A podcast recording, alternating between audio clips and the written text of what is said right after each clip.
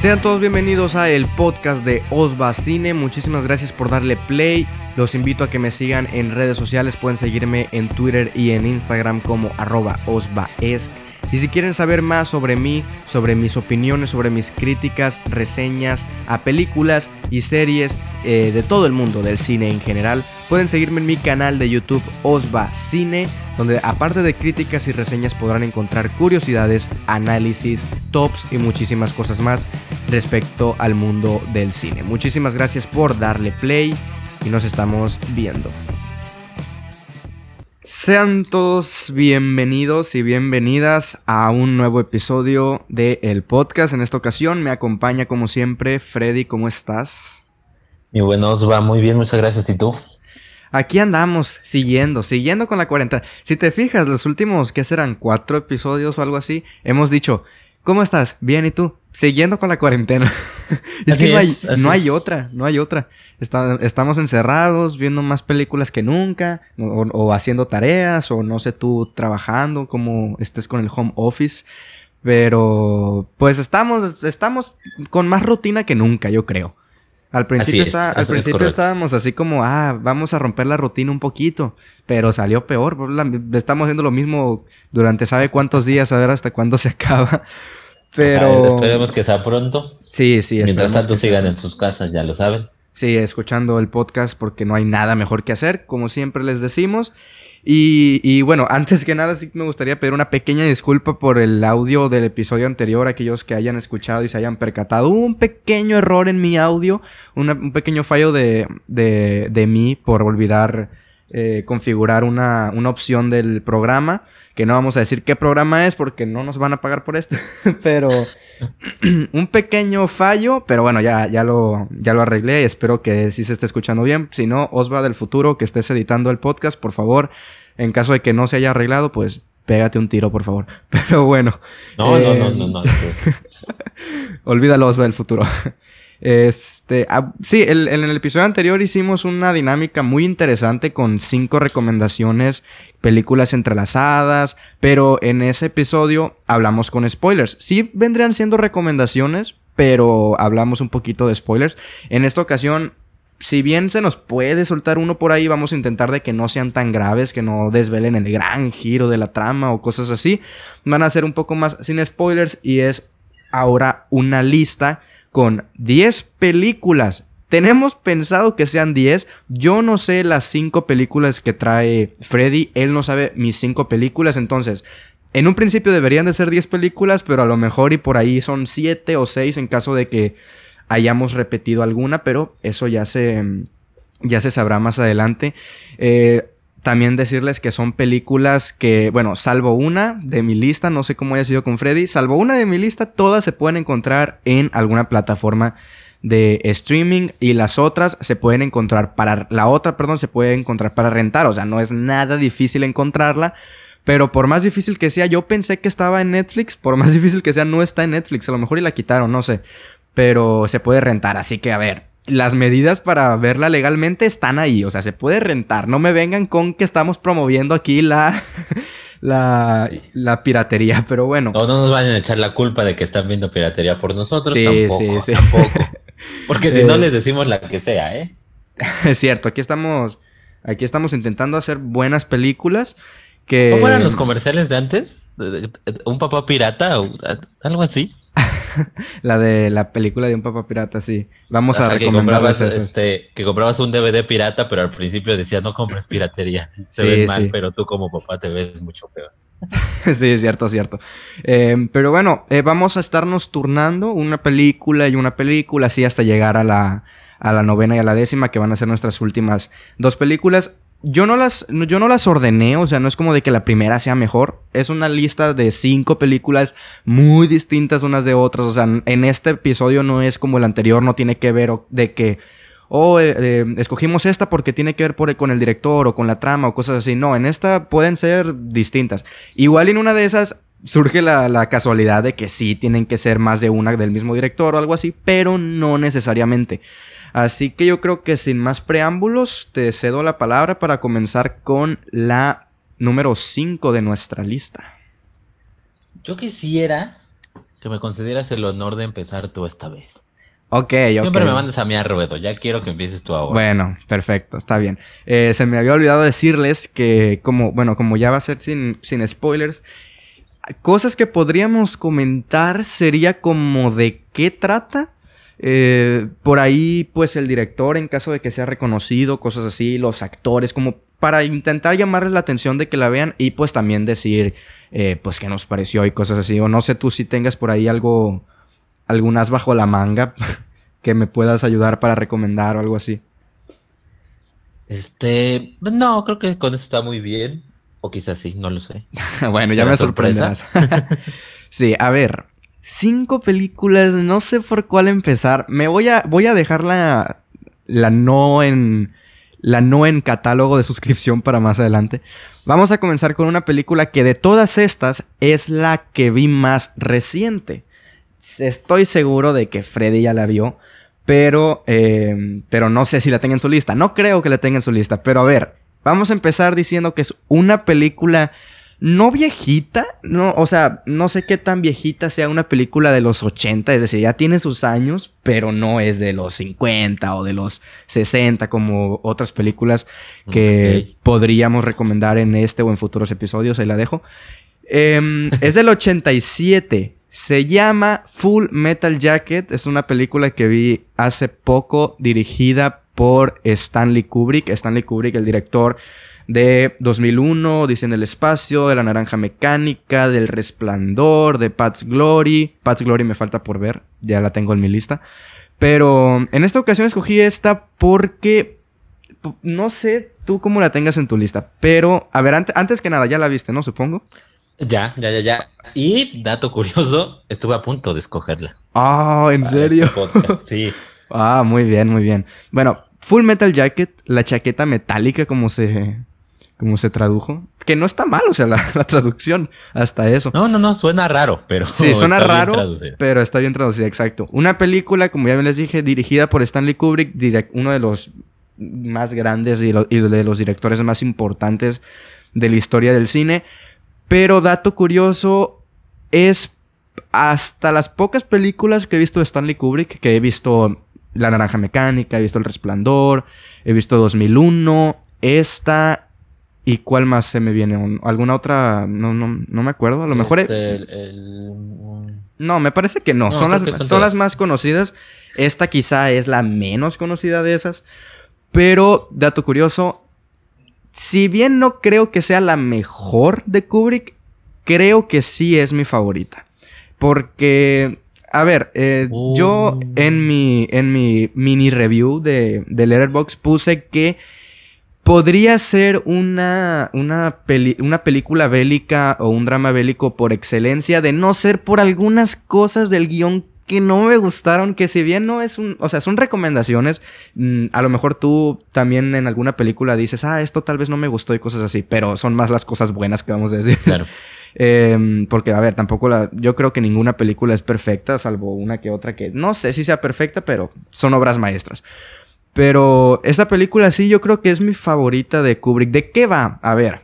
La naranja, eh, naranja mecánica, voy a decir. Full Metal Jacket es, pues, como ya bien les dije, es una película bélica, es una película de guerra pero que se diferencia de algunas otras porque si bien siempre que vemos una película bélica es como de que ya nos metemos, ¿no? De, lleno en, en, la guerra, la película ya empieza estando en la guerra o, o, despidiéndose de las familias o cosas así. Algo que me sorprendió, y yo, yo no había visto trailers, había visto una que otra imagen nada más, y, sabía que estaba, que sí aparecían imágenes de la guerra, o sea, de que que, bueno, no es, eh, eh, no es ni la primera ni la segunda, es la guerra de Vietnam, no es primera ni segunda guerra mundial, es la guerra de Vietnam. En, en, me gusta mucho porque el primer acto es, a mí, a mí es mi favorito, el primer acto de, de Full Metal Jacket, porque sin hacer spoilers es el primer acto y no voy a hacer spoiler de algo que pasa, que me choqueó, me choqueó lo que pasa casi al final del primer acto. Em, si bien les digo, es una. Eh, casi siempre las películas de guerra son así como de. Ya están en, la matanza y todo eso. Esta película, el primer acto empieza con. O sea, con una academia, o no sé, no sé cómo se le llaman, Academia de los Marines o Este, sí, Academia creo que es. Sí, o sea, están están eh, pues preparándolos, ¿no? Son los nuevos, eh, los que van a ser los nuevos Marine y todos esos.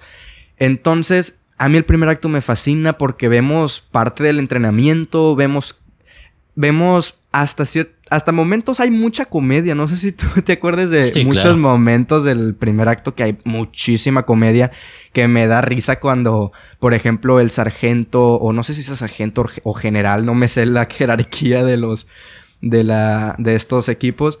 Pero cuando, por ejemplo, que le grita uno y el otro se empieza a reír y, y, es como de que uno de los protagonistas, de hecho, del primer acto, entonces, a mí, me, a mí me fascina esta película, especialmente el primer acto, sobre todo por eso, porque se mete más allá de, de, de ya estar en la guerra. Si bien sí vemos la guerra, sí vemos a estos eh, Marine recién egresados, por decir así, de la universidad o de, la academia, sí van a la, a la guerra de Vietnam. Sí me parece que todo eso sea muy o sea, sí, es, sí, es, sí está muy bien lograda la parte de la guerra también. Es una de. Por eso digo yo que podría ser una de las guerras. O si no es, es una de las películas, perdón, de guerra por excelencia. Salvo algunas acciones de los personajes. Que me parece que hay algunos momentos en los que. No voy a hacer spoiler. Pero son como que muy tontos los personajes. O sea, como que sí puedes decir tú. Apenas van saliendo. O sea, es su primera experiencia, etcétera. Pero es como de que cómo te pones o sea, ¿cómo no checas el cargador? o sea, no, sin hacer... ¿Para qué te entrenaron, papá? sí, o sea, esos son como que errores de, principiante, por decir así. O sea, no, no es como de que yo me la dé, nunca he ido a nada de eso. Pero es como de que, o sea, debes de, checar siempre que tu, que tu cargador esté lleno y cosas así. Entonces, hay muchos momentos en los que como que falla esos, esas partes del guion, entonces no... Por eso digo que podría faltar ahí para hacer la de, de la de mm, la película bélica de, de excelencia, pero a mí me gustó mucho, la verdad. Tiene momentos choqueantes, sobre todo el primer acto a mí me fascinó, me gustó muchísimo. Y el tercer acto también es, es maravilloso. No, no sé tú si tengas que comentar algo porque, pues como te comenté, no la tienes, ¿no? En tu lista. No, no, no, la tengo. A punto, pero no la tuve. Sí, sí. Este, me gusta, me gusta. Me parece una muy buena película. No está entre mis favoritas de Kubrick, debo decirlo. Ok. Pero me gusta, y, sobre todo ese tema, me gusta mucho la primera parte, aunque es la parte sin acción, sin, ¿no? Donde pareciera que no puede pasar nada, únicamente lo estamos viendo entrenar su día a día. Creo que es la que tiene más carga de hacia los personajes. Ok, el sentir que rara vez los vemos, como tú comentas, ya están en la guerra o ya, ¿no? Sí, Nunca vemos el antes o nunca habíamos visto el antes como lo vimos ahí y eso es a mí lo que más me llama la atención. Ya la segunda parte, cuando están en la guerra, sí creo que hay películas mejores sobre, sobre la guerra. Sí, también, ya para cerrar, porque son 10 películas las que vamos a comentar, entonces, no es, no, el tema no es ir rápido, sino no, no enredarnos tanto. Eh, porque yo creo que es lo que nos pasa, ¿no? Siempre nos enredamos y siempre el tiempo se nos va. Pero ya para cerrar, eh, ya para... A ver, ¿qué iba a comentar? Ah, sí, lo, iba a comentar un pequeño fallo que encontré, que no, no, no arruina para nada, o sea, no, no es que la hace una mal película, sino que me sorprendió que en el primer acto, no sé si tú te hayas dado cuenta, lo publiqué en Twitter, que reitero, no es un punto negativo, ¿ok? Es un, es un pequeño fallo que le puede pasar a cualquier director, solo que pues podría sorprender que sea a Stanley Kubrick, es que en el primer acto, cuando están entrenando, hay un momento en el que están haciendo lagartijas, entonces hacen una panorámica, la mueven hacia la izquierda y pues para mostrar a otros cadetes, o no sé cómo llamarles, disculpen si estoy equivocado, a otras personas haciendo lagartijas, etc. Y en la esquina se ve que uno dejó de hacer las lagartijas. Y fue como de que, ah, dejó, o sea, dejó de hacer las lagartijas porque pensaba que estaba fuera de plano y eso es un error tremendo de un actor, o sea, dejar de actuar sin que el director diga corte. Eso es un error del actor, pero también fue como de que Kubrick, ¿por qué dejó esa toma? O sea, no se dio cuenta, ni el director de fotografía, ni el, ni el, editor se dio cuenta de, de que estaba ese pequeño error al final en la esquina de la toma, pero es tan evidente que no, que sí me pude percatar. Reitero, es, una, es únicamente un dato curioso, es un blooper de la película, pero no arruina para nada. O sea, yo sí estoy en que es de mis películas favoritas, y no es que mi película favorita de, de Kubrick, aunque como, como dice bien Freddy, tampoco creo que sea la mejor de, de Kubrick. Pero a ver, ya, ¿dónde la pueden encontrar? Eh, Full Metal Jacket la pueden encontrar en la aplicación de HBO. Así que si ustedes tienen HBO, pues ahí pueden encontrar Full Metal Jacket. Pero bueno, es todo. Continuamos con la número 5 de Freddy. Así es. Pues no están ustedes para saberlo, pero hay un episodio perdido del podcast que nunca salió y nunca saldrá. Ah. Y ahí hice una recomendación de una película al final. Pues como no salió ahí, aproveché para sacarla aquí. Y Algún es- día va a estar ese episodio. Creo que ahí ¿Algún tengo los crees? archivos. Sí, creo que ahí tengo los archivos, creo. Si no se borraron, si no se borraron cuando cambié de usuario y todo eso para, para tipo formatear la, la- la computadora. Si no se borraron en una de esas y cuando no tengamos nada que subir, lo subo. sí, sí, o si te matas, pues ya subimos eso. Sí, como un también. homenaje. cierto, cierto. En- bueno, en aquel, en aquel episodio perdido, hice una, hicimos unas recomendaciones al final. Honestamente, no recuerdo cuál fue la tuya. Yo pero tampoco. la mía fue la película The Fighter de David O. Russell. Ah, sí me acuerdo Sí. que dijiste, pero yo no la he visto. O sea, ya para decirte, yo no la he visto y pues obviamente tampoco la tengo en mi lista. Así que, pues, a ver qué nos tienes que comentar. Yo voy a ser un espectador más. A ver si logro convencerte, ¿eh? Eh, Espero Ah. que sí. Este, como decía, co- dirigida por David O. Russell, el director de Silver Linings Playbook, quizás su, su obra más reconocida, con Jennifer Lawrence, Bradley Cooper, Robert De Niro. Y esta película nos cuenta la historia de un exboxeador que ahora a través de su hermano trata de regresar al mundo del boxeo. Ahora él es su coach, su entrenador. Y trata de regresar él al mundo del boxeo a través de, de su hermano. O sea, lo, lo entrena para él poder estar ahí y quitarse cierta espinita que tiene en su carrera. No les cuento más sobre eso. Pero en esta película, que obviamente trata sobre deportes o podría ser una película deportiva, vemos mucho más allá del tema deportivo y es lo que me llama la atención. Vemos, por supuesto, la relación con la familia, pero no nada más con el hermano, sino con la mamá, con el papá, con las hermanas, cómo juega la familia en, en, en ti, cómo tratan a veces de, de hacer que sigas algo o de que alcances algo que quizá tú no quieres o no te interesa seguir. Eso es algo muy interesante. También por ahí tiene una relación amorosa que también juega un papel importante. Y todos esos, todos esos pequeños conectores me parecen fantásticos. Y cómo los lleva David O. Me parece fantástico. Me parece que tú habías comentado esa, esa, es en ese episodio perdido. habías comentado el elenco, ¿no? Pero no me acuerdo cuál era y me parece que el elenco era bueno, o sea, que tenía actores de renombre. No me acuerdo si, no, o sea, no me acuerdo de cuáles eran, por si los tienes por ahí o a lo mejor ya estoy equivocado. No, sí, el encaso. El encaso, mira. El, el hermano menor, el que está luchando es Mark Wahlberg. El hermano mayor es Christian Bale, que por esta película, por esta actuación ganó el Oscar, a mejor actor de reparto, su único Oscar.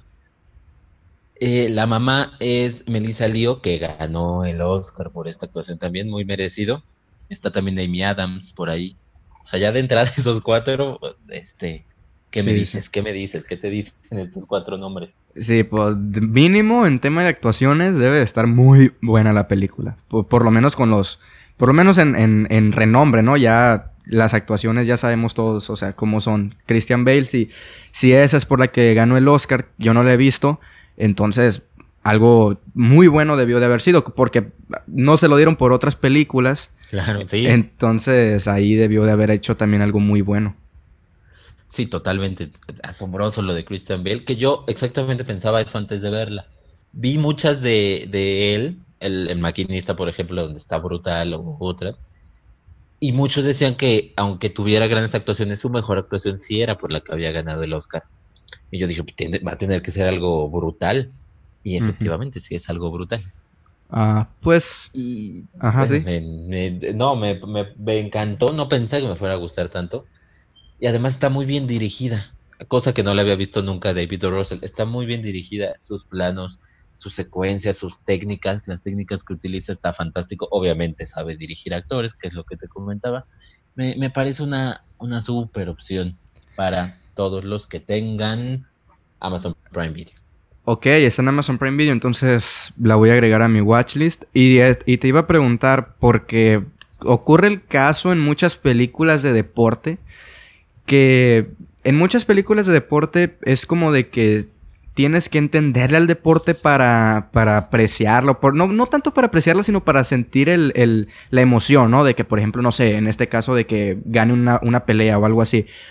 ¿Tendrá que ver eso? O, tú crees que, no sé, por ejemplo, como Ford vs. Ferrari, una película también en donde participa Christian Bale, yo la disfruté mucho y yo no sé absolutamente nada de autos. Entonces, no sé si tenga que ver por ahí también esta película.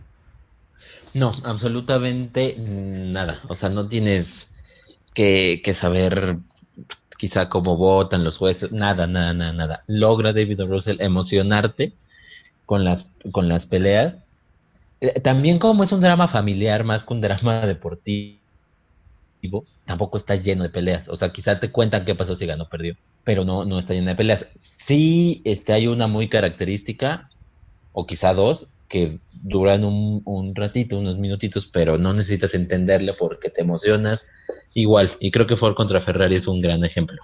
Justo, justo es ese efecto el que logra. Ah, pues muy bien. Entonces, a ver, yo no puedo comentar nada sobre la película, no la he visto. Estoy viendo aquí, la, la, puse en IMDb, que es del 2010. Entonces, no, no, es, no es vieja, o sea, tiene 10 años, no es para nada vieja, o sea, entonces, ¿qué me puedes comentar así, no sé, sobre la producción, por decir así? O sea, ¿sí se nota que ya es una película más reciente o por ahí carece un poco? Fíjate que se nota más antigua, pero creo que es a propósito. O sea, de entrada es un, es un, es un biopic. O sea, estos personajes sí existieron. Ok. Entonces, todo el diseño de producción, o el diseño de arte más bien, sí trata de que se vea como una película, pues, de, de varios años atrás. Por momentos me recordó un poco, digo, quizá no, no tenga mucho que ver entre similitudes, pero entre lo que hacía el director y, y cómo, cómo daba la impresión de estar realizada años antes, un, vi unas cositas por ahí de, de Scorsese yo. Un poco de ese cine de, de Raging Bull, de por allá. Sí, sí. Así, no sé si ya con eso te logre convencer, ya si con eso no te convenzo, ¿no? Sí, sí, ya, no, sí, o sea, yo sí cuando me la comentaste me parece que la anoté en, en, una, en un blog de notas aquí en la computadora, pero no, se me olvidó pasarla a Prime, o sea, ponerla en la watchlist de Prime. Entonces ahora sí ya la anoté en el chat de WhatsApp. Ahorita que active el, internet te va a llegar el mensaje seguramente. Eh, para anotarla más, más, o sea, ya que terminemos el episodio. Pero sí, o sea, se, escucha bien, sobre todo el elenco también, o sea, yo creo que tiene que ver el elenco en esta película. Y ya pues también con lo de que no, o sea, que no tiene, no tienes que ser conocedor del box también. Entonces eso también ayuda porque yo creo que no mucha gente es tan aficionada, ¿no? Del box. O sea, creo que es de los deportes más tranquilos, por lo menos en México. Creo que es de los más, de los más relajados. Pero bueno, ¿tienes algo más que agregar? Es todo. Amazon Prime Video, The Fighter, de David O'Ross. Perfecto. Bueno, pasamos a mi cuarta película.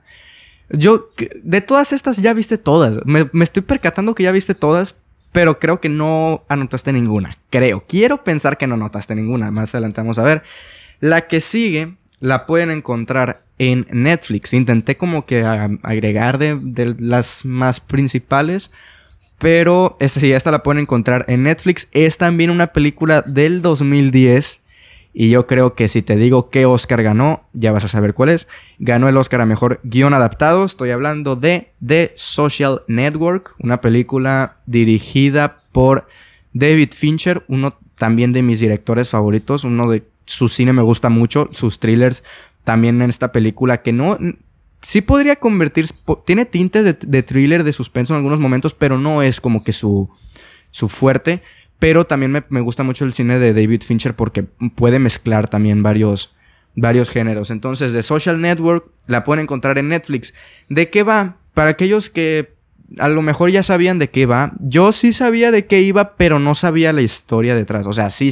a ver, antes que nada, ¿no la tienes en tu lista? Este no, no, no, no, para nada. Ok, perfecto. Eso sí no. Sí, porque si las tenemos en la misma lista, vamos a agarrarnos así como a hablar los dos para no para hablarlas en el mismo turno, pues. Pero bueno, si dices que no la tienes, entonces me, arranco. la película es, como ya bien les dije, que ganó mejor guion adaptado. Es una, es una, es un biopic sobre, eh, sobre Mark Zuckerberg. Mark Zuckerberg, ya todos saben, es el creador de Facebook, esa plataforma de chismes, de memes, eh, la más usada probablemente en estos momentos, si no es que ya la de tías mandando WhatsApp. Sí, sí, de tías mandando besitos.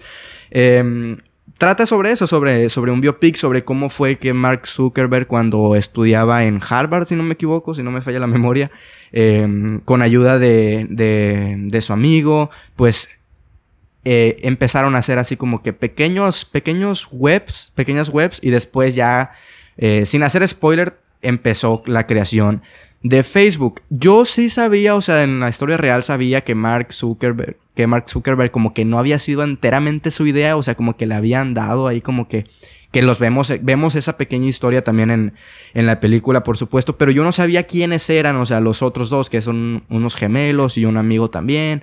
Entonces yo no sabía eso y cuando, a mí lo que me gusta mucho de esta película es el guion y yo cuando, o sea, yo cuando la vi no, no recordaba que había ganado mejor guion adaptado. Y, y, o sea, yo creo que es uno de los mejores guiones que he visto. Que, que, bueno, sí que diría que he leído, pero no lo leí, o sea, en, en lo que aprecié en la película. Me gusta mucho el guion porque me parece que no hay una escena que esté, que esté sobrando. En algunos momentos sí es como de yo que yo no conocía, o sea, que yo no sabía por ahí un, un, dato sobre la, sobre la historia real, sobre quiénes eran los que habían dado la idea de crear esta, de crear Facebook, por ejemplo, y cuando salen estos, eh, estos dos gemelos que, que nada, ¿no? no ¿Cómo se llama? Que reman en, estos... ajá, hacen en me parece. Ajá, en las canoas. Cuando salió esa pequeña, cuando, o sea, cuando los presentaron y todo eso, yo sí estaba así como de que, o sea, ¿qué tienen que ver, no? Ya después es cuando me di cuenta, yo no sabía eso, reitero, entonces ya es cuando dije, ah, o sea, y los introducieron bien, o sea, desde el momento se sabe cómo son los personajes y cómo uno de los gemelos es más buena onda, por decir así, y el otro es más hijo de la chingada. Más adelante se va saliendo más a la luz también cuando se dan cuenta de todo. A ver, creo que no es tanto el spoiler porque muchos saben, pero, pero no queremos hablar de spoilers. Eh, ¿Qué más? ¿Qué más? Ah, ah, bueno, el elenco. El elenco. A mí me gusta mucho el elenco. Justin Timberlake. No sé tú qué opinas de Justin Timberlake. O sea, ¿te gusta como actor? Este, no, en general no, pero creo que aquí este sí funciona. Sí, es que, es que, parece es un padrote como, Ajá, lo que es en la vida real. Sí, sí, o sea, es como está interpretándose a sí mismo, pareciera. Pero a mí, a bueno, también el protagonista, quien, quien interpreta a Mark Zuckerberg, es Jesse Eisenberg, si no me equivoco si se pronuncia. Y eh, a mí el que me parece que se roba la actuación en, en, esta película es Andrew Garfield. Andrew Garfield a mí me parece uno de los grandes actores de su generación. Y aquí me gusta mucho tanto su personaje y su manera de, de, interpretarlo, porque, o sea, puede ser divertido el cabrón, pero también cuando le meten el drama, también lo sabe interpretar. También aquí cuando me sorprendió cuando vi a Rooney Mara, que me encanta Rooney Mara. Sí, actriz. Y sí, me gusta mucho. Y pues también, a pesar de que no es un personaje tan importante, o sea, la vemos al principio y por ahí a la mitad otra vez la película pero me gusta mucho. Entonces yo sí les quiero recomendar esta película. Si les gusta el cine de David Fincher, yo tenía un, a ver, una pequeña anécdota para no hacerla tan larga ya. Yo esta era la que me faltaba por ver de las más conocidas de David Fincher y, y Gone Girl también, no la he visto. Pero yo, o sea, yo, había, yo venía de ver Seven, de ver Zodiac, de ver Fight Club. Entonces yo decía, me gusta mucho ese tipo de cine de David Fincher que me daba como, no flojera, pero sí un poquito de miedo, como de, ah, como que este tipo de cine, no sé, yo vengo del, cine de David Fincher, de, de, ver películas de David Fincher más de thriller y de terror, de todas esas cosas. Entonces yo dije, ah, ¿cómo puede funcionar esta película? Pero me fascinó. Creo que es probablemente después de Zodiac o de Seven, por ahí, es que Seven y Zodiac las dos me gustan mucho. Por ahí después de esa yo creo que entra que entra esta de Social Network. Me gustó muchísimo. Yo creo que fue más la sorpresa también, que tal vez no esperaba mucho, pero si me tuviera que quedar con algo es con la historia, porque es una historia simple hasta cierto punto, o sea, muchos ya la conocen, pero cómo está en la película y también cómo Fincher pues lo lleva a la pantalla con sumando las buenas actuaciones, creo que es una muy buena película, una de mis películas favoritas de David Fincher. Y pues no sé si tú tengas algo que comentar, me parece que no me falta nada. No, nada más, ahorita que, que dijiste spoiler alert, te iba a decir spoiler, pues crea Facebook, ¿no? Ya todos lo sabemos. Pero no, porque eso es lo interesante, creo yo, de la película. Porque si el camino hubiera sido que al final lo logra o logra crear Facebook, pues no hubiera sido interesante porque ya lo sabemos. Ah, el chiste de la película es el cómo o los cómo. Sí, sí. Y también me gusta la, la narrativa. O sea, cómo está contada la película es como que está contada en dos tiempos. Es como, mm, sin hacer, sin hacer spoiler, es como eh, un tipo juicio. Juicio no tan formal, como que los abogados están arreglando ahí antes de... Un juicio universitario. Sí, como un juicio, sí, sí, es cierto, un juicio universitario en el que pues ahí es ya después de que se creó Facebook y todo eso. Y es como que un largo flashback, por decir así. O sea, como... la película eh, se centra obviamente en cómo se creó. Bueno, sí, todo eso, pero también tiene esos momentos de, de ya después cuando ya está todo hecho mierda y todo eso. Entonces, me gustó mucho esa manera de contar la historia también. Que no sea sí es lineal, pues, pero tiene esos pequeños saltos en el tiempo. Entonces eso a mí me, gustó mucho también. Sí, muy bien contada. Creo que, creo que ese es el, punto. O sea, la cuenta muy bien, la sabe contar. Está también muy bien actuada. A mí en lo personal me gusta de David Fincher más Seven y Fight Club, inclusive. Pero creo que es este una buena película. Para mí no es obra maestra, pero creo que es muy buena película. Sí, es una muy buena película, entonces les reitero, la pueden encontrar en Netflix y, y no sé, o sea, no sé qué más decir. Creo que, creo que dije lo que podía decir sin spoilers y es una muy buena película, a mi modo de ver, de David Fincher. Yo creo que David Fincher no tiene películas malas. Bueno, por lo menos las que he visto que son las más populares, me faltan ver, no sé, sus inicios, obviamente, y todo eso. Pero yo creo que sí es de las mejorcitas de Fincher.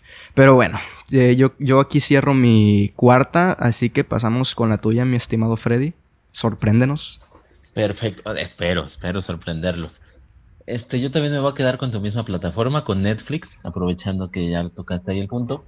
Pero yo me voy a poner más, más romanticón. A ver. La película es Sing Street. No sé si la hayas visto, Sing Street. Eh, este es tu momento, creo que se llama en español. A ver, la busco mientras dinos, porque no me suena. Mira, la historia es muy sencilla. Un chico este, que vive en Dublín es víctima de la recesión económica. Su familia es víctima de la recesión económica y tienen que sacarlo de su mundo de escuela privada, lo mandan a una pública y evidentemente pues no se halla el muchacho ahí. Pero encuentra a través de la música y de algunos compañeros que, que están en este sueño de ser artistas con él, pues encuentra como una escapatoria. ¿No? como un grito de libertad ahí. Aunado a eso, conoce a una chica, pues que le roba su corazoncillo a este muchacho. y empieza, a través de la banda, pues a escribir canciones para ella, empieza a, decirle que... empieza a, hablarle para que ella sea la modelo de su grupo y la hace creer que tiene un gran grupo cuando no tiene nada. Es algo muy, muy divertido, honestamente. Quizá en un primer momento suene muy, muy a comedia juvenil cliché, pero te lo juro que no tiene nada que ver con eso. ¿Es, la del 2016? Es una película del 2016, ajá. Ok, sí, aquí la tengo. No, no la he visto, pero aquí la tengo y... A ver, no me acuerdo el, protagonista, ¿cómo se llama? El, no el protagonista, el actor. El actor es... Tiene un nombre medio raro. Ferdia Walsh Pilo. Sí, aquí lo tengo. Es que me lo vi en una imagen aquí en IMDb y me suena haberlo visto en alguna otra película. También como de ese tipo, pero no. Hay, es que hay un actor que se parece mucho a él. Ah, sí, creo que sí, porque no, no, no, es este. Porque él creo que es su única película. Sí, estoy viendo. como cinco o seis series y esa película. Sí, tiene una película de. Después de esa, pero para para televisión. No, yo decía el, actor que en la imagen que sale aquí en MDB se parece mucho. Un actor, no me acuerdo del actor, pero sale en, en esta película también juvenil de, de, héroes en, en, una escuela. ¿Cómo se llamaba? Que era héroe o asistente, que te decían. no me acuerdo cómo se llama esa película. Pero, pero se parece mucho. Es una película ya en la que bueno, voy a intentar buscar el nombre, pero a ver, síguenos hablando de la película. Sí, es que no, no, no, no recuerdo esa película. No sé, quizá. Quizá no sea el mismo actor. Es que estoy en IMDb, pero. No, no, no, no, es el mismo actor. Ya busqué la filmografía de este, del Ferdia, pero no, no es él. Pero sí se parece. Sí, creo que, creo que el que tú dices se llama Noah. Noah. Pero se parecen mucho, mucho, mucho. Este, y ya que estamos en el, en el reparto, también está Lucy Boynton, que quizá ahora la conozcan por Bohemian Rhapsody, que es el interés amoroso de Freddie Mercury, que en la vida real es la novia de Sky Hike se llama la película, perdón que te, que te... Sky Hike. Sí. Nunca he visto esa película, ni me suena. Es una película como de superhéroes juvenil, así. Está, está, está entretenida, o sea, ya la vi hace mucho. Super escuela de, de algo así se llama en español. Super escuela de. A ver. Ah, super escuela de. Super escuela de héroes se llama. Es dirigida por Mike Mitchell. no, o sea, ah, ya, no, ya la encontraste. no sé si la has visto. no, nunca la he visto. Ah, ok. Es que, es que está muy parecido el actor. Por lo menos en la, en la imagen que sale aquí en IMDb. Digo, no lo conozco tampoco. Digo que ahorita ya es actor ya de estar Sí, ya está bien. Más viejón. sí, porque es de 2005, ¿no? Me dice. Sky High. Pues tendría que verla. Sí, no, pero. No se me antoja, pero tendría que No, no, no. O sea, es una película que yo vi hace mucho, ¿no? No es como que acá muy buena. Pero a ver, Sing String sí, sí se escucha así como. O sea, como lo que dijiste, de que podría ser una comedia juvenil. Pero yo creo que puede sorprender. Sí, y, a mí también me sorprendió porque cuando empezaron a hablar de ella dije, ay, es, es la, esa película que quizá cada año hay, de, ay, qué bonito el amor, y la ves y es este, diario de una pasión o cosas así. Pero no, nada que ver. Sí es romántica, sí es comedia, sí es un romance ligero, juvenil, pero no, es, es mucho más que eso, es mucho más inteligente que eso, es mucho más interesante que eso. Y además, no es un musical, para mucha gente que no le gustan los musicales, no es un musical, pero pues es una banda y de repente tienen este, sus, canciones, o sea, presentan sus números musicales como banda universitaria y son canciones completas, pero eh, las canciones son buenísimas, buenísimas. Ok, ok. Sí, a ver, pues la voy a anotar, entonces. Debes de, debes de anotarla. Este, creo que sí, creo que sí le puede agradar en general, aunque no sea tu tipo de cine porque tampoco es el mío, pero esto, esto creo que sí puede, puede interesarte bastante y a los que nos escuchan, por supuesto, creo que les puede interesar mucho, independientemente del género que, que disfruten. Sí, películas así tampoco es como que, o sea, no hacen mal mm, ver películas también así, ¿no? O sea, pero, pero a ver, este, en Netflix la encontramos, dices. En Netflix, Sing Street, Ok. Eh, Sing Street es tu momento, creo que tú que andas por ahí, creo que es, en, el nombre completo. Mm, sí, únicamente me sale en inglés en IMDb, no lo traducieron los flojos. Pero, pero sí, igual, igual la pueden buscar como en su título en inglés y le sale en Netflix. Así que, bueno, no sé si tengas algo más que añadir o pasamos a la número 3. Por favor, hazme los honores. Venga, en la número 3 corre a cargo de una película que, déjenme ver dónde la está de una vez. Ok, está en Prime Video, es una película de Bong Joon-ho, dirigida por el director que se hizo más popular que nunca el año pasado con, bueno, y este año también con el Oscar, eh, director de Parasite. Estamos hablando de Snowpiercer, una película, bueno, su película más occidental, bueno, es occidental, de hecho, excepto por uno que otro actor surcoreano que tiene ahí. Eh, desde ya debo decir que no es mi película favorita de Bong Joon-ho. De hecho, no está en mis primeras tres o cuatro. Pero creo que en general todo el cine de Bong Joon-ho me gusta. Entonces no es como que... No es que si no la ponga en los primeros puestos es que es mala, sino que no... Tampoco es mala. O sea, no sé si me estoy explicando. Entonces... Eh, nada.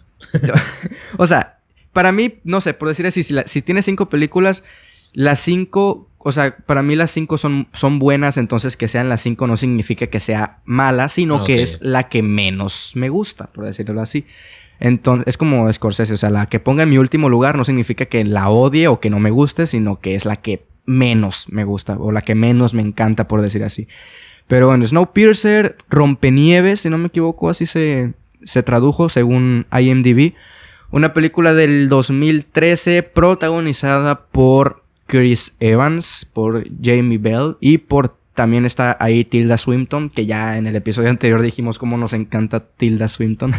Aquí también... Eh, Aquí también pues tiene una participación.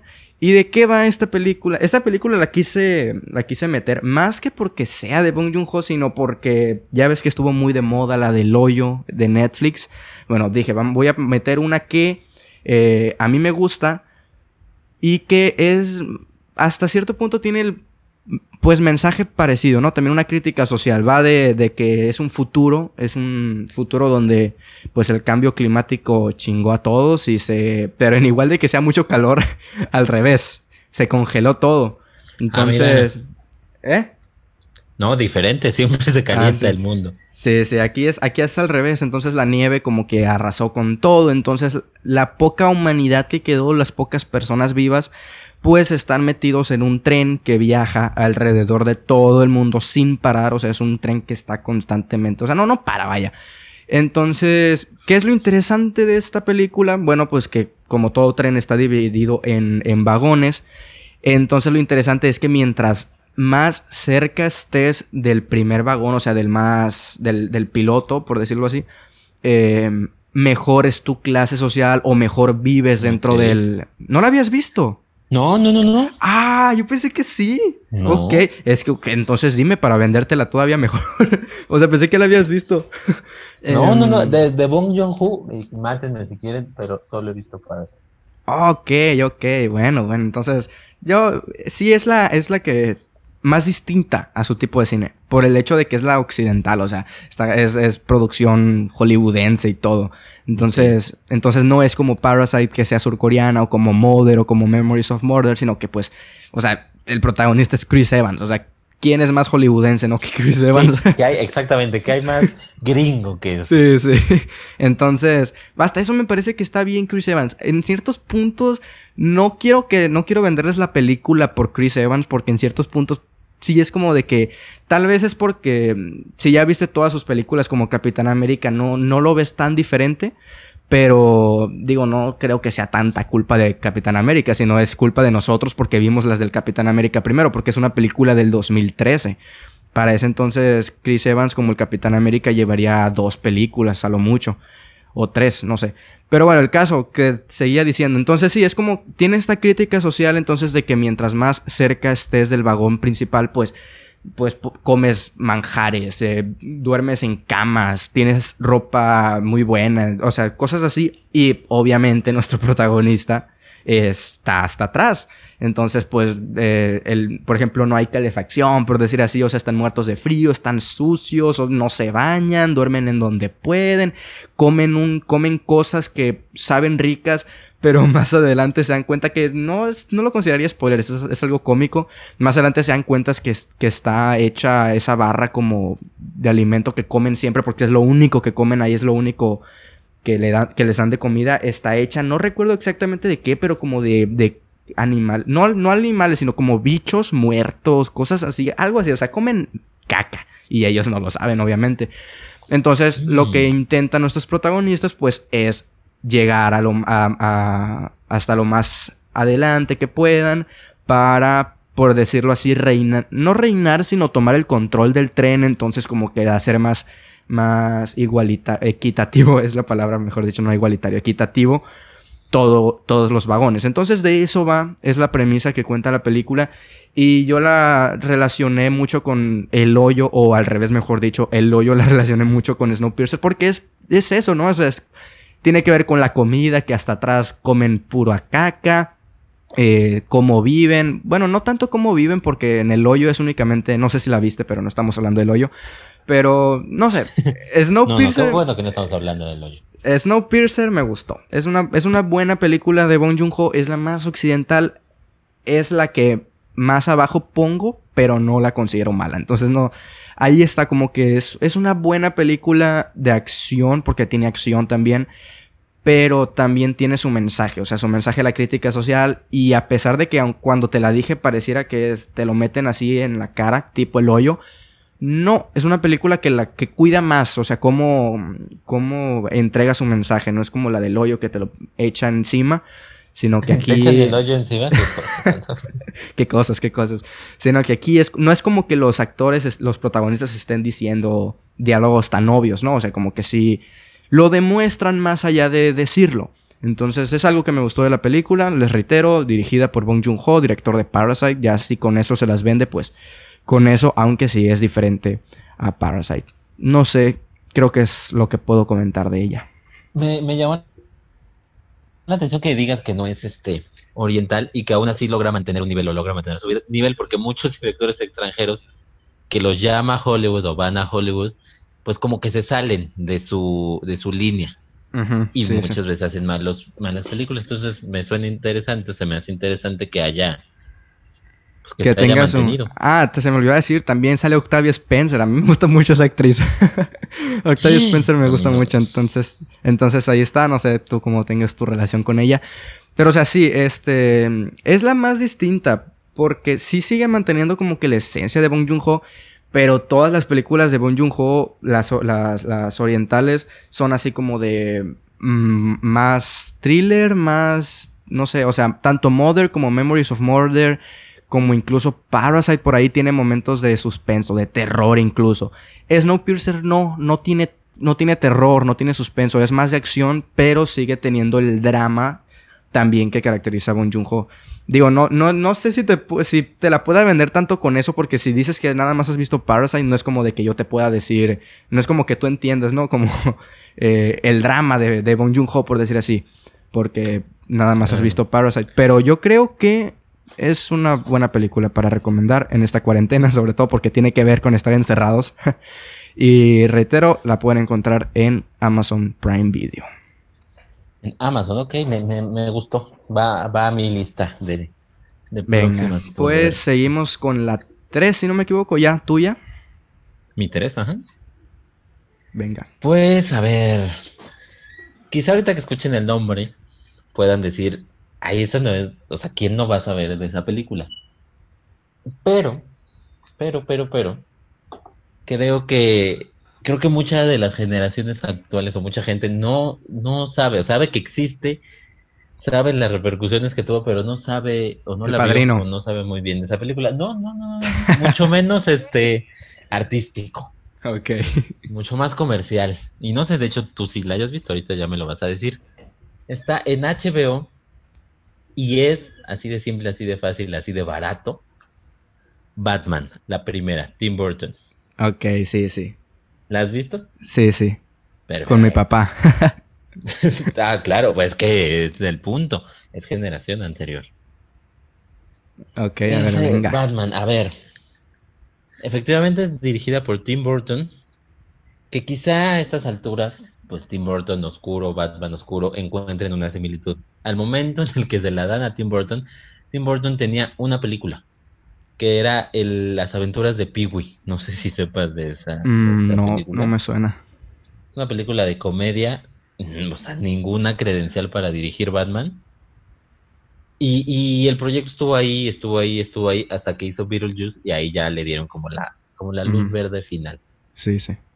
Ahora entendemos Batman y, y, lo vemos como el Caballero Oscuro y sus películas súper oscuras, fuera de lo que es el superhéroe general, que es mucho más colorido, o pues, sobre todo con lo que hace Marvel, que es mucho más infantil, creo yo. Pero cuando llegó Batman, pues Batman no era eso, Batman era un personaje de comedia. Sí, de los 60, ¿no? Esa serie creo que era. de la serie de los 60, que yo no sé si ya lo haya dicho en este podcast, pero yo me enamoré de Batman gracias a la serie de los 60. Obviamente no vivía en los 60. Pero en algún Ya estás viejo. Ay, qué joven se escucha ese viejito. que no salga de su casa porque si no ahorita se nos muere. Sí, yo en algún momento la pasaron y ahí nació mi amor por Batman con la serie de los, de los 60, pero era comedia. Batman era cómico, era comedia, salía en chorcito, en traje de baño, se ponía pedo y bailaba. Me acuerdo mucho, el primer capítulo de esa serie, Batman entra a un, a un bar a buscar pistas y viene con Robin y a Robin no lo dejan pasar porque es un niño se queda afuera. y no puede seguir las pistas. Es una cosa muy bonita. Pero bueno, ese era Batman. Y, y, y, llega esta idea de hacer un Batman mucho más oscuro y pues en realidad el estudio no creían que fuera a funcionar. Dijeron, no, vamos a hacerle una comedia, eso funciona, eso vende. pero decidieron hacerlo oscuro, contratan a Tim Burton y creo yo que sale una de las mejores películas de Batman, si no es que la mejor después de The Dark Knight de Christopher Nolan, quizá la mejor sea esta, esta de Batman de Tim Burton, la primera. Sí, a, ver, aquellos que no sé, porque es una trilogía, ¿verdad? O, son... son cuatro. Ah, ok, cuatro, es que no me acuerdo. A lo mejor y no he visto las cuatro. Pero esta sí, esta por supuesto que sí la he visto. Para aquellos que, que, que sí hayan visto alguna de las de Tim Burton, pero no se acuerdan de cuál, esta es en la que sale mm, Jack Nicholson como, como el Joker. Así que si se acuerdan de Jack Nicholson, pues es que vieron esta. Ganó un Oscar, estoy viendo aquí. La película, diseño de producción debe haber sido, ¿no? Sí, eh, Art Direction, Set Direction, sí, sí. Sí, porque era, o sea, es muy, es fantástico, porque en las películas de Nolan, pues su ciudad gótica, pues es este, puede ser Nueva York, San Francisco, Chicago, ¿no? Una ciudad de Estados Unidos. Aquí es ciudad gótica, ciudad gótica, la ciudad gótica de los cómics. O sea, todo lo que crean es fantástico. No es un Batman tan oscuro como el de Nolan, pero no es caricaturesco. Ese, ese estilo a mí me gusta mucho, ese, ese punto en el que está el Batman de Burton, en el que se sitúa ese hombre murciélago, me gusta bastante. No es una película de orígenes, o sea, es la primera película de estas cuatro y luego, luego ya existe Batman.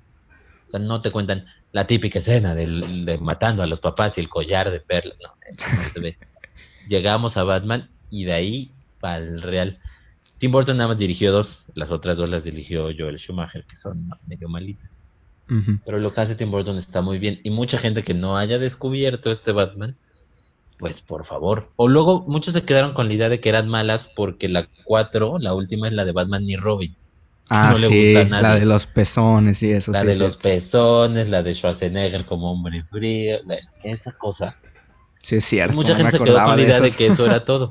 la otra, la anterior, la tercera, es la de Jim Carrey también, ¿no? la de Jim Carrey, que también a ella empezaba a ponerse bastante mamuco.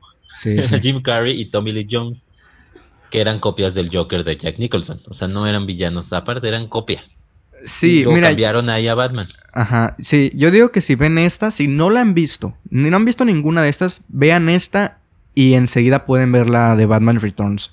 Porque es. la que está también dirigida por Tim Burton y es en la que sale también eh, Selina Kyle, una de las mejores, si no es que la mejor. Digo, no hemos tenido muchas. sí, no hemos tenido muchas tampoco. La de, Michelle Pfeiffer me gustó más que la de Anne Haraway. Sí, sí. Entonces, yo creo que, o sea, estamos recomendando una, pero aquí aplica el incluso ver las dos también. La, la segunda, la de Batman vale mucho la pena.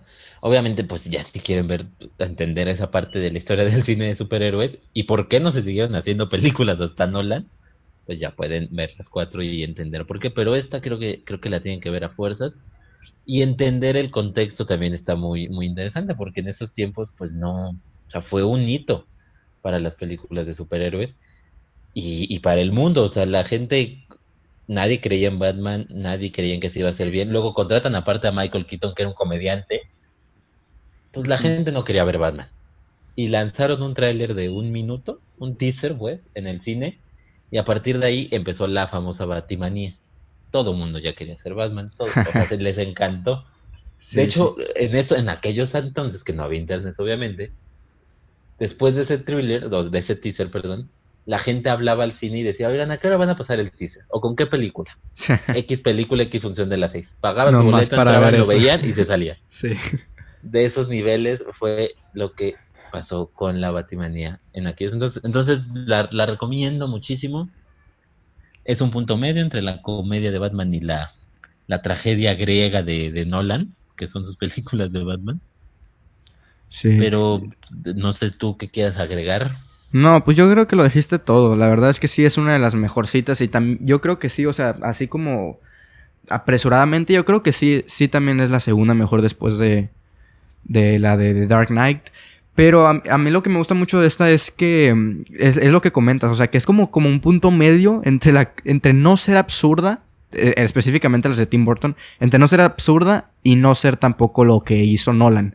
Entonces yo creo que encuentra, eh, encuentra un punto medio muy bueno Tim Burton y de ahí pues le saca mucho jugo. También yo creo que las actuaciones también están para rescatarse. Jack Nicholson aquí está tremendo como el Joker. totalmente. Entonces. Obviamente el Joker de Heath Ledger, con todo y que se preparó mucho, pues su inspiración es el Joker Sí, Jack sí. Nicholson. Sí, Y ama- a- para mí el mejor Batman es Michael Keaton. Para mí. Eh, y eh, bueno, dato curioso, yo, eh, eh, Nicholson es el actor favorito de mi papá y por supuesto que este es su Joker favorito. Entonces, sí, yo, la vi- yo creo que todos los que la vimos, la vimos con nuestros papás. si no es que alguien está escuchando esta que sea el papá, ¿no? Ahí ya la cosa cambia. Es exactamente. Ahí ya la vio señor. con su hijo. Pero bueno, eh, cerramos entonces con Batman. Este, cerramos con Batman. Véanla, por favor. HBO. Sí, creo que sí. No lo Sí, dije, sí. HBO. No, sí lo dijiste, sí lo dijiste. Ah, sí, ah, ok. Venga, entonces HBO y seguimos con la segunda, que esta la pueden encontrar en tres plataformas y una plataforma que nunca van a escuchar en otro podcast, que es, la pueden encontrar en Prime Video, en Claro Video y en Blim. Por supuesto que tenía que Oh. ser una película mexicana y estoy hablando de Amores Perros del año 2000, dirigida por eh, Alejandro González Iñárritu. La película, ¿es su primer película? No, no Su recuerdo. primer película, sí. Ok, bueno, y, y qué peliculón, o sea, con, con qué película debutó. Eh, aquí, aquí yo creo que es, es o sea, probablemente la, la mejor, quizá después de Birdman, tal vez de Iñárritu. Digo, no he visto, o sea, yo sé que tal vez muchos me van a decir, eh, si viste Amores Perros deberías de ver las otras dos, que son como la trilogía de la muerte de Babel y 21 gramos, creo que se llama la otra. Así es. No, no las he visto las otras. Babel sí la tengo porque Babel también está en Prime. Pero ahí la tengo ya lista para ver. Pero Amores Perros es una gran película mexicana. Es una película que, que Iñar- a Iñárritu pues también lo, lo dio a conocer. Y yo creo que aquí to- todo es, todo es bueno. O sea, tanto las actuaciones... Es muy difícil que una actuación mexicana esté buena, ¿no? Como que no se sienta forzada y sobreactuada. Aquí me parece que, salvo tal vez la, la- novia de la primera historia, la, la que está embarazada, que tiene un hijo, no recuerdo. Tal vez ahí como que flojea un poquito. Pero Amores Perros a mí me gusta mucho. Sobre todo por eso de que son tres historias que se conectan a través de un choque, sin hacer spoilers. Pero si, si de casualidad vieron Babel y... Porque creo que Babel y 21 gramos también, o son como de tres historias, o de historias conectadas o algo así. historias conectadas, exactamente. Sí, entonces, en dado caso de que, no haya- de que hayan visto esas y no Amores Perros, yo creo que Amores Perros, digo, con temor a equivocarme porque no las he visto, obviamente, pero es la, es la película de Iñárritu. Y... No he visto las no otras, sé, entonces. no sé, Si, si con Berman. No sé cuál pondría arriba, pero ya estar al nivel de una ganadora del Oscar, Mm. pues es porque tiene Sí, algo sí. que decir. Sí, entonces. Y de la mm, trilogía rápido que comentas, del, de Ajá. 21 gramos Babel, sí es la mejor. ¿eh? Esa Ah, sí ok. es la- Ok.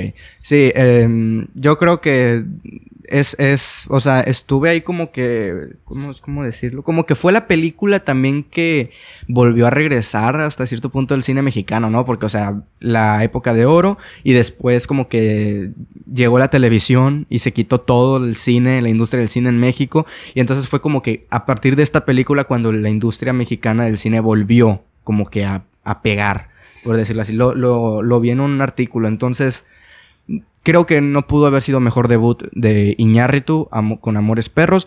Y es una película que se, si son mexicanos y no la han visto, véanla porque se siente muy mexicana. es una película mexicana y yo creo que también se siente, tiene por ahí tintes así como, o sea, latinoamericanos, no únicamente mexicanas, pero también tiene tin- tintes así latinoamericanos. Entonces, yo creo que es una buena película para ver en esta cuarentena. Y obviamente estas recomendaciones no son únicamente para la cuarentena, pero la pueden ver cuando quieran, obviamente. Pero yo creo que Amores Perros sí es una de las mejores de Iñárritu, es una de las mejores de los tres compadres mexicanos, de los tres amigos. Claro, no, En- sí, totalmente. Entonces, pues ahí está para, para ustedes. No sé si tengas algo que comentar. Pues a mí también me, me encanta. Dato curioso, estuve a punto de escogerla también. Oh, Estuve cerca de escogerla. Me parece, este, es- me parece una gran película. Están muy bien conectadas las historias, está muy bien dirigida. Extraño porque González Iñárritu, no nada más no es su primera película, sino que él no es no estudió nada de cine. Nada. Ajá, él, era, él era, ajá, él era publicista, ¿no? Algo así, así. y, y, trabajaba en radio, en, aquella época dorada de la radio, en W Radio. Y la locura lo llevó a hacer una película y ve nada más que cosa. Sí, y es una, es una película muy... Ah, describiste muy, muy bien lo de la locura. Es una película muy loca, o sea, está muy... Es, tiene mucho ritmo. Es, es muy, a pesar de que dura dos horas y media, en, en, la mayoría del tiempo está ocurriendo algo frenético, está ocurriendo algo que te mantiene pegado a la pantalla. Y quizá la segunda historia sea en ese sentido la que en esencia es la más floja, pero me parece que Iñárritu, eh, vamos, arregla eso con una gran dirección, o sea, te empiezas a desesperar a la par de la protagonista, o sea, empiezas a sufrir igual que ella, a desesperarte. Te encierra en ese departamento con ella. Es una gran película, sí, con muy, mucho toque latinoamericano, pero también toques muy, pues, internacionales, porque al final de cuentas ganó en Cannes, ganó un BAFTA a Mejor Película Extranjera, entonces... Sí, pues, yo parece que tiene un tema internacional, ¿no? También. Sí, sí, de acuerdo. Estuvo nominada también película extranjera en los Oscars. No ganó, no recuerdo contra quién perdió. Pero digo, nada que envidiarle sí ganó Cannes. o sea, sí, claro, ¿qué más quieres, no? Claro, ¿qué más quieres? O sea, incluso podría ser mejor una palma de oro que un Oscar. Entonces, y ganó el Ariel, ¿eh? Si a alguien le importa, ganó el Ariel la mejor película. Ya era la, cereza en el pastel y ganó el Ariel. Pero bueno. cereza porque se lo han de haber entregado como un año después, ya ves que aquí estamos desfasados. Cierto. Eh, entonces, pues ahí está, Amores Perros. Si ustedes son de los que ven La Rosa de Guadalupe y no sé, tienen Blim, ahí está, está en Blim. Y si tienen Prime Video si tienen Claro Video, pues también está ahí Amores Perros del año 2000, dirigida por Iñárritu. Cerramos con mi 2 y continuamos con la tuya. Vámonos con mi segunda, de arriba para abajo. Mi segunda recomendación que es The Master, de Thomas Anderson. Sí, la he visto. No está en mi lista. Sí, la has visto. Qué bueno, eso me da, eso me da mucho gusto. Paul Thomas Anderson está en claro video. Ok, yo, la vi. Pirata. ¿Qué? Pirata. Ah, no, no, no, no, no, no la viste pirata. Ah, creo, creo que era claro video, ahora que me acuerdo. Sí, me parece que sí. sí, tú callado. A ver, a ver, ¿qué tienes que decirnos sobre The Master? Mira, The Master cuenta la historia de, de Freddy Quell, que es un hombre cuya vida pues está, se la está llevando el carajo, se lo está llevando el carajo, pero encuentra una salvación en un líder religioso que está interpretado por el señor Philip Seymour Hoffman, que en paz descanse. Y él empieza a, a, juntarse con él y él empieza a ser el aprendiz de este hombre, que es el líder de, un, de una secta o de un grupo religioso, y a través, o sea, cada uno se va apoyando, entre comillas, se va apoyando a salir adelante, o eso creen ellos, pero en realidad pues están yendo al hoyo sin darse cuenta. Se hacen más daño del bien que se hacen. Dirigida por Thomas Anderson, en su reparto está así nada más para empezar, Joaquin Phoenix, que acaba de ganar el Oscar por Joker. Que probablemente sea una de sus mejores actuaciones, y no es que la mejor probablemente la mejor. Sí. Por muy probablemente la mejor. Hay por ahí cositas de, de del Joker que tomó de aquí, porque este tipo también está loco. Pero todos los personajes de, de Joaquín Phoenix, casi todos son trastornados. sí, eh, como que le gusta, le gusta al, al, señor Le gusta el dolor. le gusta el dolor. Por ahí también tiene interpretó a Jesucristo, dime tú de qué, si no le gusta el dolor. Sí, entonces. Este, Está también Philip Seymour Hoffman, como lo comenté, Amy Adams, Laura Dern, Rami Malek, que nunca me ha gustado cómo actúa Rami Malek, pero bueno, ahí está también. Y todos a servicio de Paul Thomas Anderson. A ver, me parece que el guion es muy bueno, pero lo que más me llama la atención aquí es la dirección. Lo que hace Paul Thomas Anderson, lo que logra trasladarte, logra emocionarte, logra desesperarte cuando te tiene que desesperar logra que de una u otra manera empatices con este Freddy Quill en su dolor, en su desesperación. y que poco a poco vas descubriendo junto con él pues, las locuras de este tipo. Porque está medio loco el señor, está medio Entonces, eso, la dirección de actores, por supuesto, es fantástica. Salvo, insisto, a mí no me gusta lo de Rami Malek en esta película, pero de ahí en fuera todos me parece que funcionan perfectamente. Todo fluye en esta película. Por supuesto, la fotografía, los planos, todo es sensacional visualmente hablando. Y la historia quizá podría parecer un poco lenta, no sé tú que ya la has visto. Mm, pues... En cuanto a ritmo, Sí, sí, sí, en cuanto a ritmo sí, pero es, no creo que eso la haga mala, ni mucho menos. No, para nada, a mí me parece excelente película. Sí, lenta quizás, porque digo, esto que es la sinopsis casi oficial la que le estoy contando, pero pues dime tú qué tantas cosas podría, podrías spoilear, ¿no? O sea, en realidad no pasa, entre comillas, gran cosa en la forma, pero en el fondo de los personajes se están transformando todo el tiempo. Sí, sí. Estás viendo una transformación interna, quizá externa, no, quizá externa este sigue siendo un falso, la esposa sigue simulando, pero internamente están cambiando. Y eso me parece súper interesante de parte de esta película.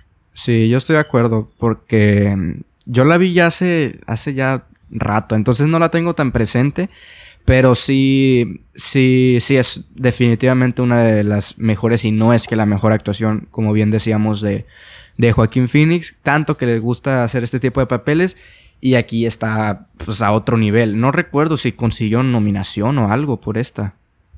Sí, nominación sí, pero obviamente no, ganó, hasta este año. Sí, sí. Lo que no recuerdo es si este fue el papel que lo hizo hablar pestes de la academia o fue el de el de Johnny and June. Mm, no, me acuerdo. No recuerdo cuál de los no dos sé, la verdad. No, no, tenemos eso. Sí, sí. Em, yo creo que, pues la verdad, como dices, o sea, no, no hay mucho ni, ni, ni, ni, si quisiéramos spoilear, o sea, porque reitero, y bueno, reitero lo que tú dijiste, mejor dicho, eh, sí es cierto que sí puede parecer lenta en cuanto a ritmo, pero sí estoy muy de acuerdo en eso de que en cuanto al, al, al, fondo de los personajes, a su transformación, a cómo están tan bien desarrollados y cómo las interpretaciones también lo son todo, obviamente gracias también a, a Paul Thomas Anderson, es una de las películas de, de, de Paul Thomas Anderson. Sí, claro, y, y, digo, Paul Thomas Anderson quizás no han descubierto mucho este cineasta, pues yo creo que por aquí pueden entrar entrarle perfectamente a lo que es él, porque hay muchas cosas características de él y es uno de los grandes cineastas contemporáneos. Sí, de acuerdo. Y si les gusta Amy Adams, pues también, aquí está. Brutal. Bueno, siempre, es que dime una mala actuación. Sí, de, acuerdo. De acuerdo. Bueno, de repente salen una que otra chusquedad, pero, pero en general ella siempre está bien. Bueno, pues no hay más que agregar de Master. Pasamos con la última. Con la última de usted, señor. Venga, pasamos con mi última película. Va a cerrar Freddy. Mi última película es la que bien les comentaba que no, es, no está en ninguna plataforma. Yo pensé que estaba en Netflix. Em, pero está, o sea, la pueden encontrar para rentar. Así que no hay, no hay trampa. Es una película que, curiosamente, casualmente, lleva el hilo conductor de Joaquín Phoenix, porque es protagonizada por Joaquín Phoenix y estamos hablando de una película que salió el año después, en probablemente uno de los mejores años en cuanto a películas se refiere, el 2013, y estoy hablando de Her o Ella, una película de amor, de romance, futurista, de ciencia ficción también, o sea, drama. Es una película que yo no soy tan fan de las películas románticas, pero esta es sin duda mi favorita en cuanto a ese, en cuanto a ese género. Me gusta mucho la interpretación de, de Joaquín Phoenix en esta película. Eh, ¿De qué va? Pues va de, pues sí, es una, es una futurista porque pues hay cosas que no, no tenemos en estos momentos y es pues nuestro amigo Joaquín Phoenix interpreta a, si aquí tengo el nombre, a Theodore, se me olvida el nombre siempre, pero Theodore. Eh, y es, es, es, solo también, o sea, está solo, está dolido, es Joaquín Phoenix en su máximo esplendor en cuanto a sus papeles. No la tienes en tu lista, ¿verdad? No, no, no, no. Pero ya la viste. Ya la he visto, claro. Ok, sí, perfecto. Creo que no has dicho el nombre, ¿eh? Pero ya Sí, sí, sí, dije Her y ella dije ah, también. Em, ah, bueno, sí decía. Entonces, como que hay un. Eh, entabla una una relación amorosa con un sistema operativo. Ya sabemos que nosotros tenemos sistemas operativos en nuestros celulares, tenemos a Siri, tenemos a Google, que no sé cómo se llama, o sea, Alexa, de Amazon, etc. Entonces, sí existe eso, pero lo que está a otro nivel en esta película es que esta inteligencia artificial es, tiene conciencia, tiene sentimientos, por decir, o sea, es conciencia más que nada. Conciencia, ajá. Sí, conciencia. Entonces, entonces, por ejemplo, tú le puedes, o sea, tú puedes platicar con ese sistema operativo como si estuvieras platicando con una persona, o sea, te entiende, te, te no sé, o sea, puedes entablar una, una conversación y nuestro amigo Theodore entabla una relación amorosa, se termina enamorando. ¿Qué es lo que termina enamorándonos también a nosotros de este sistema operativo? Pues que la voz de este sistema operativo está a cargo de Scarlett Johansson. Scarlett Johansson hace la voz de Samantha, es el nombre de este sistema operativo. Entonces ya sabemos que la voz de Scarlett Johansson es hermosa, es seductora, es sexy la voz de Scarlett Johansson. Entonces, con la pura voz ya te enamoras de este sistema operativo. Y también algo que me gustó mucho de esta película es Rooney Mara. Fue la película con la que yo la descubrí y me encanta cómo está en esta película. Y dato curioso, creo que no es la primera película en la que ellos dos... Eh, este, bueno, o, si es la primera película de ellos dos juntos. No recuerdo si es la primera película de ellos dos juntos. Me parece que sí. Eh, eh, aquí se conocieron y más adelante pues ya serían ellos una relación amorosa hasta el día de hoy pues que ya estén comprometidos. Creo que no están casados están comprometidos. Es una relación muy atípica de Hollywood, pero... Sí, sí, que creo que se llevan como 10 años o algo así. O sea, sí se llevan sus añitos. Entonces, una película de amor, de drama, les reitero, si ustedes tampoco son tan fans de este, de este género, denle una oportunidad porque es una película que mi palabra tienen en que a mí tampoco me gustan las películas de romance, no, no soy tan fan, pero Hair sin duda es, es, emotiva, es, te, sientes hasta cierto punto también identificado si eres solo con, eh, con el personaje de Theodore y, tiene momentos también muy, muy tristes. O sea, el final, no vamos a hacer spoiler, no vamos a contar, pero el final es muy... Ay, no, a mí sí, sí me sentí triste por el personaje de Theodore en el final. no sé tú si tengas algo que comentar. Es que es una propuesta me parece muy interesante, muy interesante. Este, sobre todo en esos tiempos, porque aunque hayan pasado pocos años, pues no es lo mismo, no había una Alexa. Ahora Alexa ya hace casi que lo que hace está este sistema operativo. Entonces sí sonaba interesante como, wow, que imagínate que te conteste, imagínate qué tal, pues llegó, llegó rápido, no con sentimientos o con... ¿Qué palabra usamos? Ahora ya se me olvidó a mí. Eh, conciencia. Conciencia. Pero casi que ya vamos para allá. No, no, no te creas, no falta mucho. Sí, Me, me, gusta, me gusta que pues eres tú y el protagonista. O sea, técnicamente estás con él o eres él. Y eso está muy, muy interesante. Sí, Rooney Mara fantástica. Scarlett Johansson, aunque sea su, su simple voz fantástica.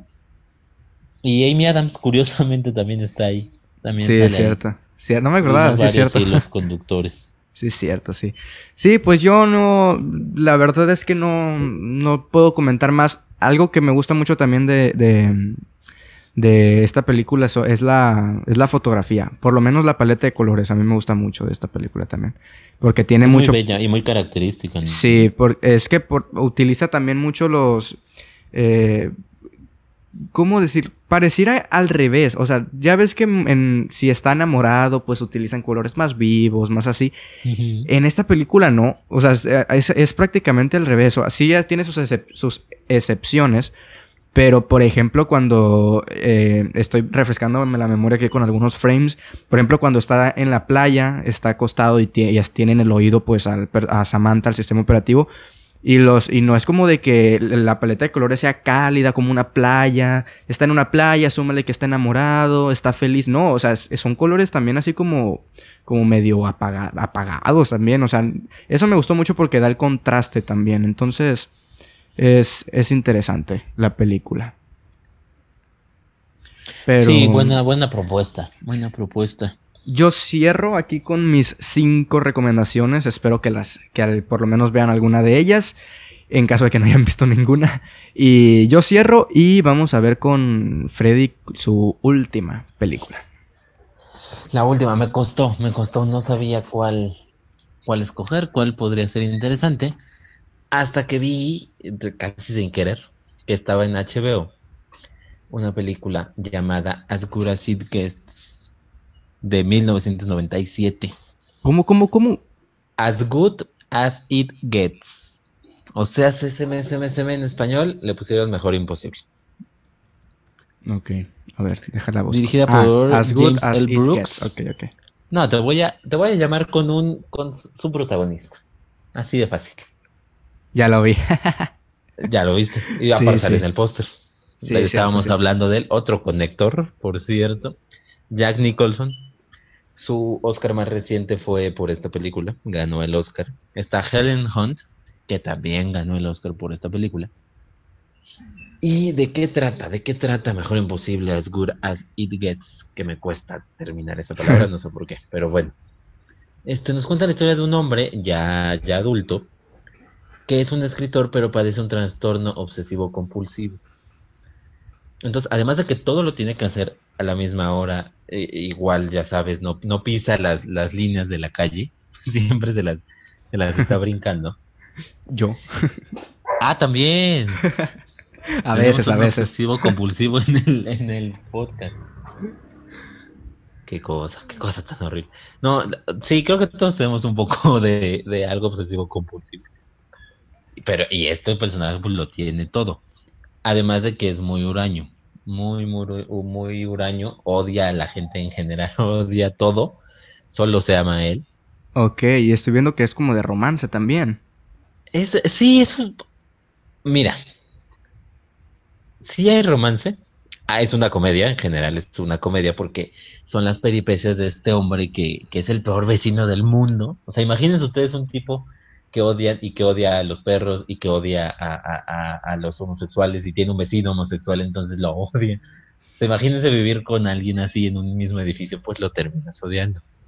Pero él es el protagonista. Entonces eso lo hace mucho más cómico, o eso lo hace cómico. Ahora, sí es una comedia, sí es romántica, pero creo que se sale de todo lo, el convencionalismo y a la vez no. Es muy noventera, tiene ese toque de comedia noventera de Pretty Woman y demás. Se, se siente muy noventera. Puede ser hasta comercial, te lo podría decir yo. O sea, su estilo es muy comercial. Y aún así, es un guion súper inteligente. Son actuaciones brutales. Jack Nicholson demuestra una vez más que es un rey de la actuación. Está bien dirigida, está bien llevada. Creo que difícilmente, o quizá nunca, vayas a ver una comedia de este estilo con estas características, Ok. a pesar de que pueda ser tan comercial. O sea, nunca, por más comedias románticas noventeras que veas o del tiempo que sea, nunca vas a ver algo así. Creo que eso la hace en un pequeño clásico, la convierte en un pequeño clásico. A mí lo único, lo único es que me sobran unos quizá 10 minutitos, 15 minutos. Pero de ahí en fuera me parece una de las grandes, grandes comedias de todos los tiempos. Así se los digo. Sí, y tiene a Jack Nicholson, o sea, ¿qué más? Sí, ya está Jack Nicholson ahí. Em, ¿En dónde la encontramos, dijiste? En HBO. HBO, En perfecto. HBO, ahí la pueden encontrar. Fíjate que Este, hubo muchas de, de HBO, ¿no? Sí, curioso. Fíjate, yo, yo contraté HBO hace, hace un tiempo, cancelé la suscripción, pero Amazon me aplicó una, una cosa muy rara. Me suscribió a HBO sin que yo quisiera. Algo así me, Me pasó llegó a un mí con correo de otra. que ya está suscrito. Sí, a mí también me pasó algo así. no con HBO, con otra. Pero lo cancelé antes de que se acabara la prueba gratis. Sí, no, yo también voy a hacer esto, todavía no se me acaba, pero, pero, ¿qué, qué les pasa? sí, como que te quieren enganchar, ¿no? Te quieren meter ahí un... a sí. ver, gente de Amazon que está viendo esto, por favor, pónganse pilas. Por favor, dejen de, de jugar con nuestro, con nuestro- porque si no te das cuenta te cobra. Sí, sí, cierto. O sea, O sea, deja yo- tú que sea ahí una pruebita, si no te das cuenta. Sí, yo, yo me di cuenta porque siempre estoy ahí con el, con el correo, pero... Y más en estos tiempos que estamos con las tareas. Pero sí, o sea, Está se, se, escucha interesante a lo, que me, a lo que me comentas. Luego, pues también teniendo ahí a, a Jack Nicholson, luego ganó un Oscar por esta película. La voy a, a, tener en cuenta también. Entonces, no sé si algo más que tengas. No, vean, lo mismo que, comentábamos hace rato. No hay pues no hay mucha trama que, que, revelar. O sea, si cuento más ya revelaría parte importante. Entonces, véanla, se las recomiendo muchísimo. Insisto, independientemente de que no sean de comedias románticas, esto se sale de lo que han visto. Ok, perfecto. Pues bueno, señoras y señores, así, así termina este episodio con otras 10 recomendaciones porque no repetimos ninguna. Así es. Por más difícil que parezca, sí, sí es cierto. Más cerca tú que yo, porque tú dos la primera y la última, si no me equivoco. Ah, no, la primera y la penúltima, y Amores Perros, estuviste a punto de ponerlas. Pero bueno, 10 películas más para que tengan ahí para ver estos días. De todo un poco, en, de todas las plataformas, de todos tipos de directores y de todo tipo de cines, de, de cine. Entonces, pues, para que tengan más películas por ver. Eh, y sigan esperando más episodios así porque no hay más que comentar. Y nosotros más que, más que felices de seguir recomendando nuestras películas favoritas. Así que, bueno, muchas gracias Freddy por acompañar. Gracias por, por la invitación. Ojalá este no sea un episodio perdido. No, este, este no. Creo que tengo todo bien. En, en 2034 es que sí eh, pero bueno, ya para cerrar, ¿dónde te podemos encontrar? Me pueden encontrar en mi casa en la cuarentena. Gracias. Ah, muy bueno. no, me pueden encontrar en, en Twitter, arroba Freddy Montes y en arroba MX Perfecto, ahí pueden encontrar críticas, reseñas, artículos, pueden encontrar de todo, noticias también. Entonces, muy interesante para que vayan a seguirnos también. Eh, pues igual a mi Twitter ya lo tienen en la intro y después, así que no lo vuelvo a repetir. Pero, pues nada, nada más que agregar, nada más que comentar. Gracias por escucharnos. Esperen el próximo episodio, por supuesto, y nos estamos escuchando, no no viendo como los videos, escuchando en esta ocasión. Escuchando. Así que bueno, muchísimas gracias y adiós.